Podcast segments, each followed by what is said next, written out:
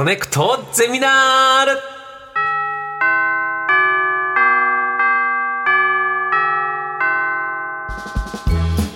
毎週さまざまなジャンルの講師が登場しあなたの知りたいという知識欲にコネクトする学校。コネクトゼミナール略してコゼミ。46時間目の授業は古典です、はい。さて今日の講師をお招きしましょう。どうぞ三宅かほです。よろしくお願いします。よろしくお願いします。ようやく会えた。はい、ん。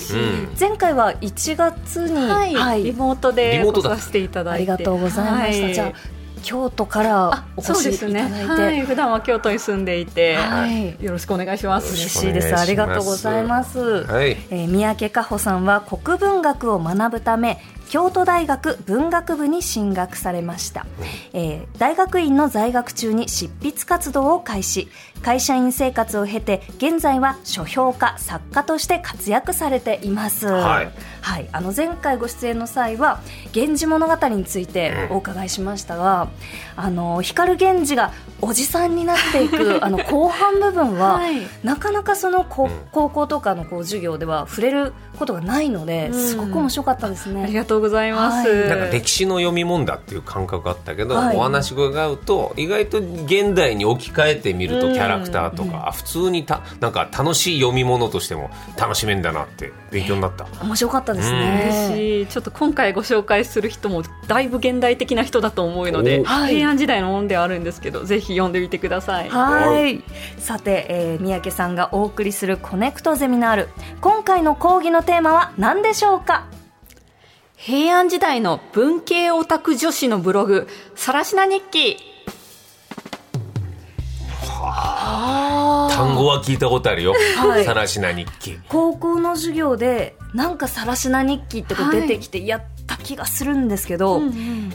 え文系オタク女子のブログを私たちは授業で扱ってたんですか？そうなんですよ。まあ、さらしな日記っていうのが、うんまあ、本当に1000年前の平安時代に書かれた、まあ、貴族のこう娘の、まあ、本当に日記文学、オーソドックスな日記文学ではあるんですけど、はい。菅原高末の娘っていう、まあ、本当になんとかの娘っていう名前しか残っていないような、まあ、そんなに有名じゃない本当普通の貴族の女の子の文学なんですけれども、はい。その女の子がですね実はその最初地方で育育ってでそっから物語がすごく大好きになって、その物語が好きっていうところを日記に綴りながらまあいろいろちょっと仕事したり結婚したりして、まあ、最後どうなっていったのかっていうようなことを綴った日記で、もう私は読むたびに自分かって思うような、共感ポイントがすごくある日記なので今回ちょっと紹介できてすごく嬉しいんです。はい。ちょっと興味にあるよ。ありますよね、なんかやっぱりこう古典って聞くと、うん。すごく敷居が高そうです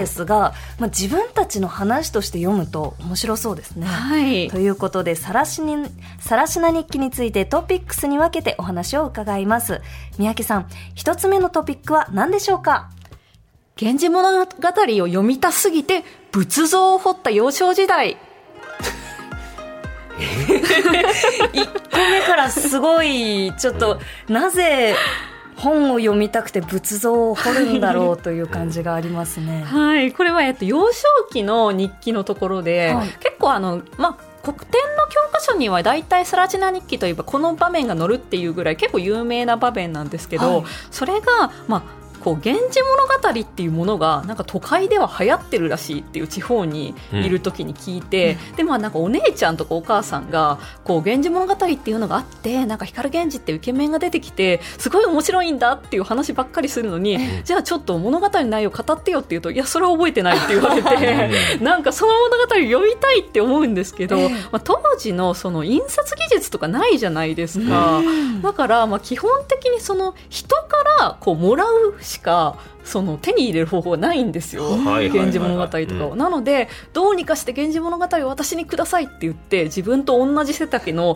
仏像を彫るっていう それでこう仏像に向かって源氏物語が読みたいっていうのに祈るっていうのが有名な冒頭の場面なんですね。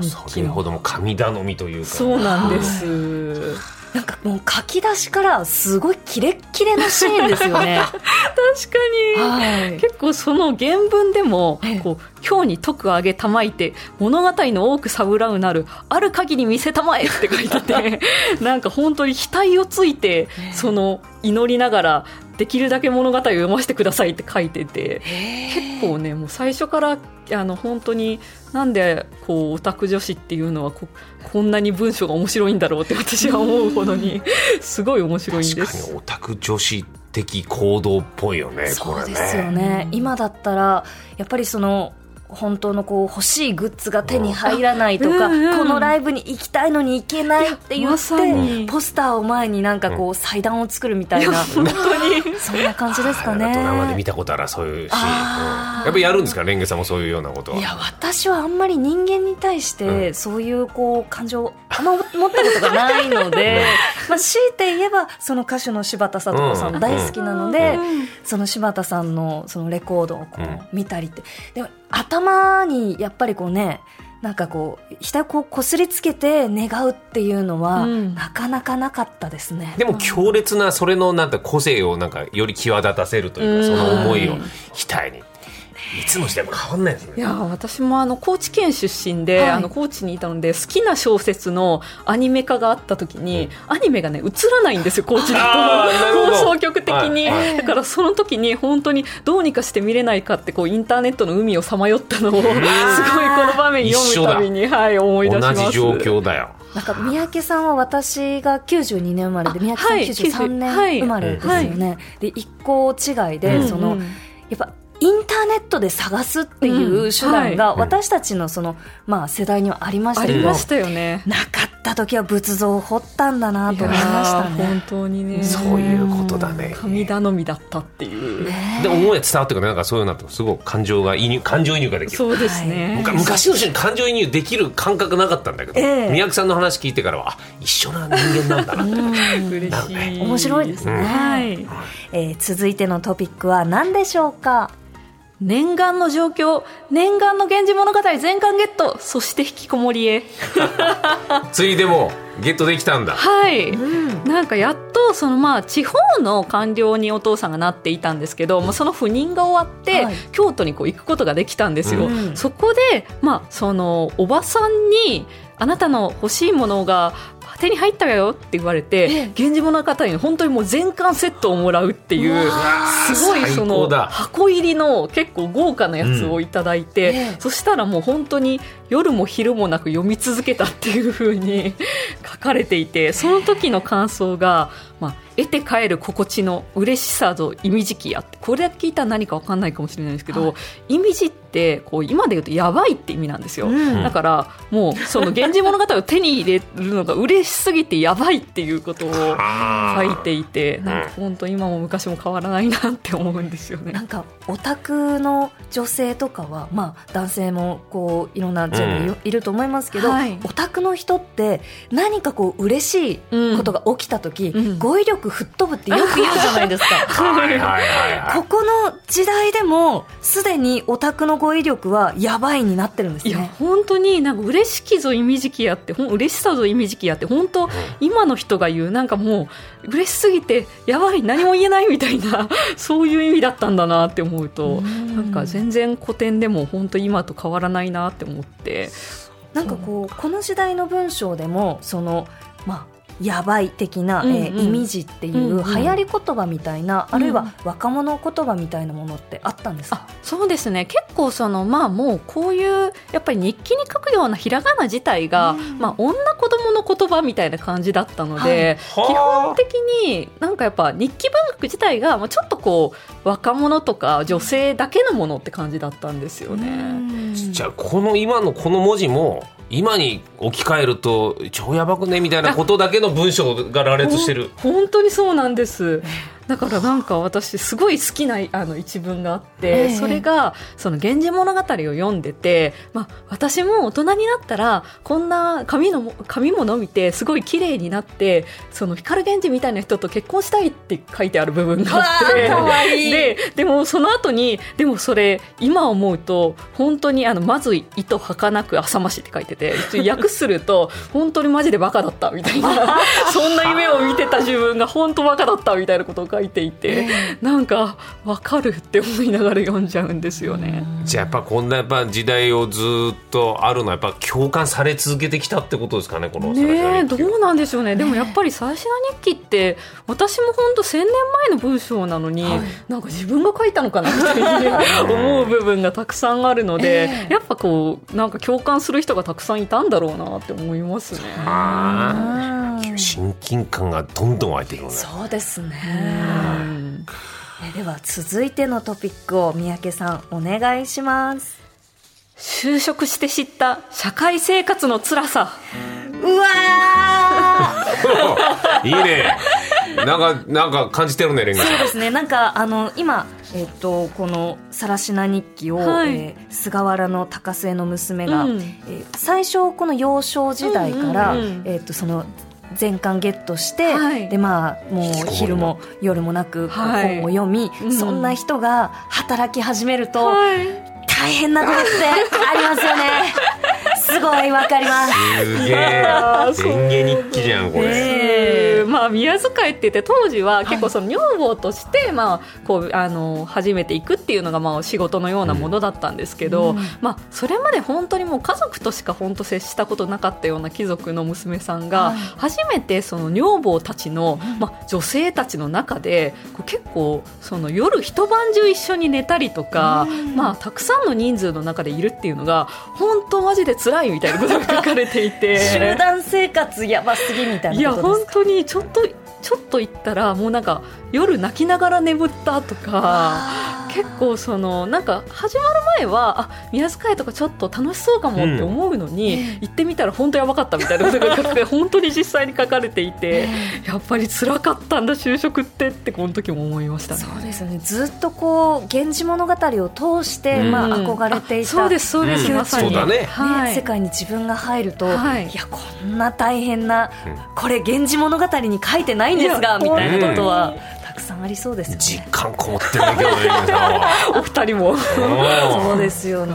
あーやっぱ大変ですか社会生活やっぱこういろいろ急に行くもんは。そうですね。どっぷりハマっちゃった後は好きなものなんかあのこんなに栄養ドリンクってちゃんと効くんだみたいな。あの11時を午前うん。11時に起きていた頃にはうん。知らなかったこの栄養ドリンクのありがたみとか、うん。そういうものも私は感じてますいやね。まさにまさに、うんもう本当さらしな日記を読んでいると、はい。なんかやっぱりこう自分の意思じゃなくてこう宮遣い親にこうしてみたらって言われて出るので、なんかえ全然想像してたと違うっていうのが感情こもって描かれていて、うん。なんか本当もう現代のあの新卒の社会人の SNS みたいな感じだなって思います、ね。なんか友達に言われるのもなんか嬉しいけどいやそういうことあるようだけど時代を経て同じ感覚だったんだっていうだけでに。自分の悩みをちっぽけに感じてくるかもしれないね。みんな一緒だってねなんかこの春やっぱり就職する人とかこう環境の変わる人にうん。さらしな日記プレゼントしたらちょっとおしゃれかもしれないですね。いやもうぜひあの広がってほしいと私は思っていて、はい。知られてほしいですね。うん。隣に三宅さんの書評も書きたいあーそうですよね。ボイスで「ここはね」っていう三宅さんの声と。いうことで続いてのはいさらしな日記についてのトピックを三宅さんお願いします。離職、そして結婚、アラサーになり現実を直視し始める。も うほん大変だよ結構波乱な人生だなそうなんアですよ。ップダウンありますね。はいええお仕事は辞めちゃったんですか？そうなんですよね。はい。まあ、親にもう結婚しよう、しろって言われて、で、まあ、縁談が持ってこられて、まあ、当時って基本的に親からこうね、縁談って持ってこられるものなので、もう流れで、あの、結婚するんですけど、なんか今までその、光源氏みたいな人と結婚したいとか、散々書いていたのに、はい。なんか、旦那さんのその、夫の描写がもうほとんど出てこなくて、なんか全然パッとしなかったみたいなことを書いていて、ええ。実際その菅原の高博士の娘も、はい。まあ、光源氏みたいな人が欲しいあのすごい夫がいて欲しいって思っていたけど全然現実はそんなことはなかった。源光源氏みたいな人この世にいるわけがないんだ。なんてバカな夢を見ていたんだ。みたいなことをすごく書いているんですよ。いやっぱそうで自分で決めた人じゃないんだもん。そうですよね。いや、私ずっとなんかこう、高校生の時から、はい。まあ、エヴァンゲリオンに、あ。の、ドハマりして、はい。大学生、えっ、と、社会人になっても、うん。あの、好きなタイプで、まあ、こう、いろいろ思い浮かぶんですけど、そのうちの一人に碇シンジ君っていたんですけど、あんな繊細なやつとは私は絶対に交際はできないって思いました。勝手に交際できるとしてねってことね。もしもそのやっぱぱりシンジ君みたいな人がいたらいいなとか思ってたんですけど、うんはい。なんかやっぱ大人になると、ね、自分の好きな作品と現実は違うっていうの分かりますね。そうなんですよ。しかもこれアラサーで知るのがめっちゃわかるって思う なんですよね。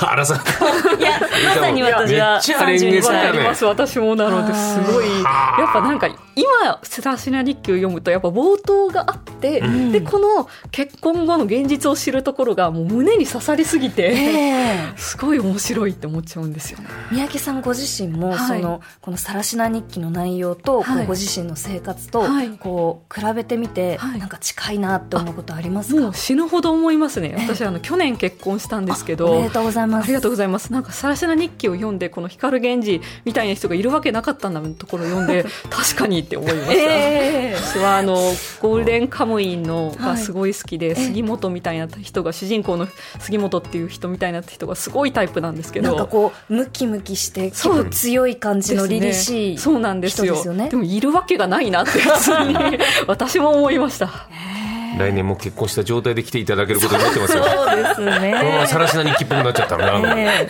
えちなみにこのあの光源氏みたいな人ばっかりいないっていうのは、はい。原文ではどんな風に書かれていたんですか？はい原文ではこの光源氏みばかりの人はこの世におわしけりやは穴物黒しって書いていてこれは、えっと、光源氏みたいな人が本当にこの世にいるわけがない穴まあ、物黒しっていうのが本当にもうバカだったとか勘違いしてたとかアホだったみたいな意味なのでなんかやっぱりすごい実感こもってるなって思いますね。会いたすぎて、まあ、頭で想像だけどんどん美化していっちゃったのかな。そうですね、気がてか、まあ、現実はそうはうまくいかんってことかアナ物黒しまで書くってことは結構その自重的な目線っていうあーなるほどね。ものをこう持ちながら書いていたってことですね。そうなんですよね、うん。結構私が面白いなと思うのが「その源氏物語」のヒロインの中でも夕顔とか浮舟みたいな人になりたいって書いていて、うん。この主人公が。で夕顔とか浮舟ってこう源氏物語っていっぱいヒロイン出てくるんですけど、はいその中でもかなりこう受け身というか、うん。なんか山奥に住んでたいきなりイケメンがやってきたみたいな感じの、そういう受け身系ヒロインにあ憧れるって思うのがなんかすごい文化系女子っぽいと思っちゃって私はすごいね大好きなんですよここが。わかるって思って。なんかその山奥に住んで1年に1回ぐらいイケメンから手紙をもらいたいみたいなことを書いていてはい。やっぱそこなんかがっつり恋愛するわけじゃないのもうん。すごいぽいなって思って、ええ。いやなんか。ある程度距離が欲しいんだ。そうなんです。そうですね。いやそんなにこうキラキラした人とか、うん。あの本当にこう目の前に来られても正直ちょっと困るっていうところがすごくわかるわかるなって思いななんかますよね。この人にその「さらしな日記」を通してうん。一緒にこう話してるみたいな、うん。なんかこう、どね。距離感のね日記ですね。はい。これ「源氏物語」もはい。手に入れて読んでもうどうですか？この離婚とか結婚の時はもういもう読んではないんですか？どうなんですか？離職しただけなんで離婚はしてないあそうかですね。離職だけなんですけど。あそうかそうか。はい。なんか物語は結構その子育てとかするようになったら全然物語を読まなくなったっていうようなことが描かれててそれもまたなんかすごい現代のオタクっぽいと思って、はい。やっぱり忙しいと物語が読めなくなって、て、で、かつなんかなんであんな若い頃は物語にうつつを抜かしてたんだろう、あんな夢ばっかり見てって書いてるシーンがあって、それもすごい現実的で切ないと思ったりするんですよね。千年経っても全く変わら変わんなないねいですそねうなんです。もっと仏像修行とかしておけばよかったって書いていてすごい面白いんですよね、そのあたりも。倫理観とかはさそれぞれ時代によって違ってくるけど一緒だよね不思議なもんだねそうなんですよね。では三宅さん続いてのトピックをお願いしますついにアラフォー、平安時代にもあった女性キャリアの壁。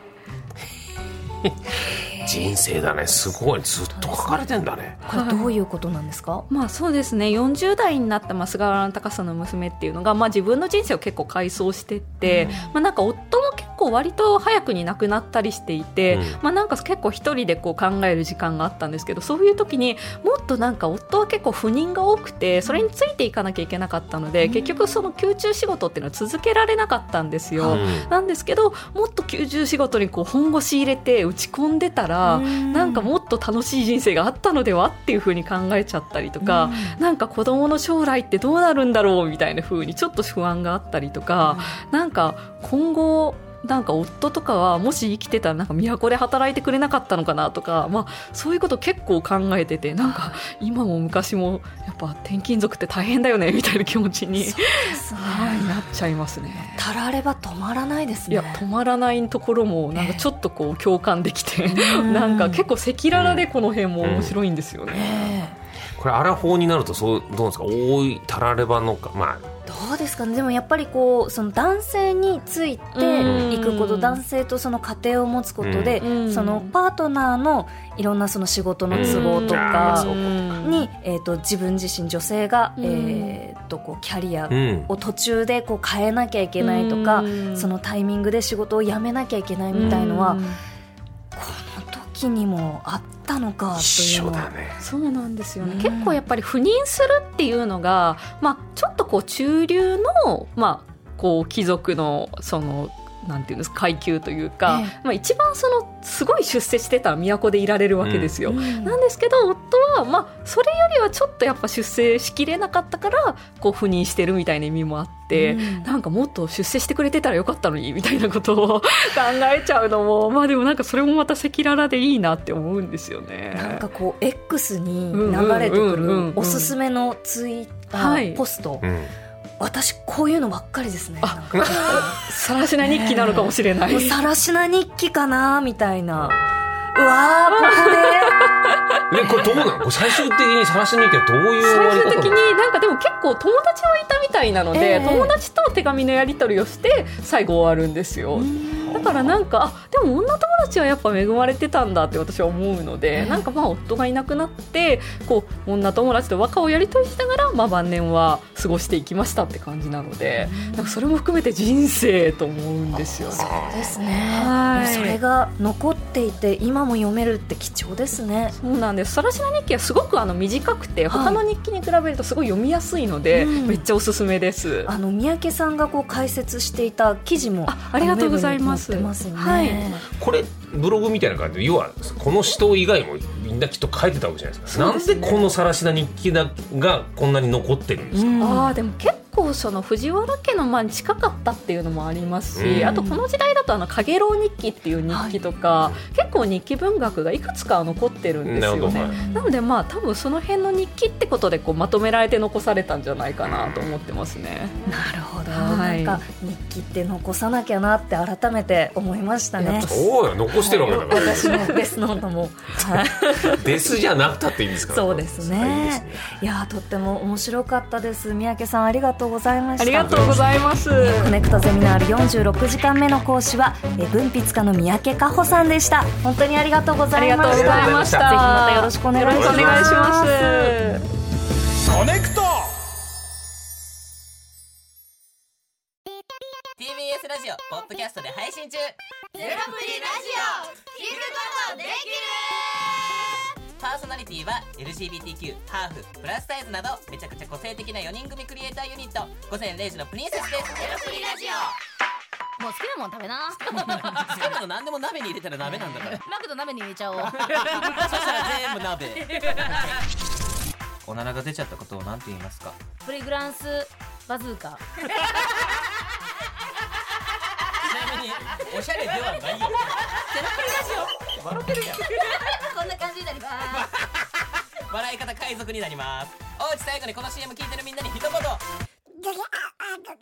お前お前えなん。で言ったとにかく聞いてくださいゼロプリで検索ゼロプリラジオ毎週土曜午前0時に配信それではポッドキャストで会いましょうせーのほなまたゼロプリレディオ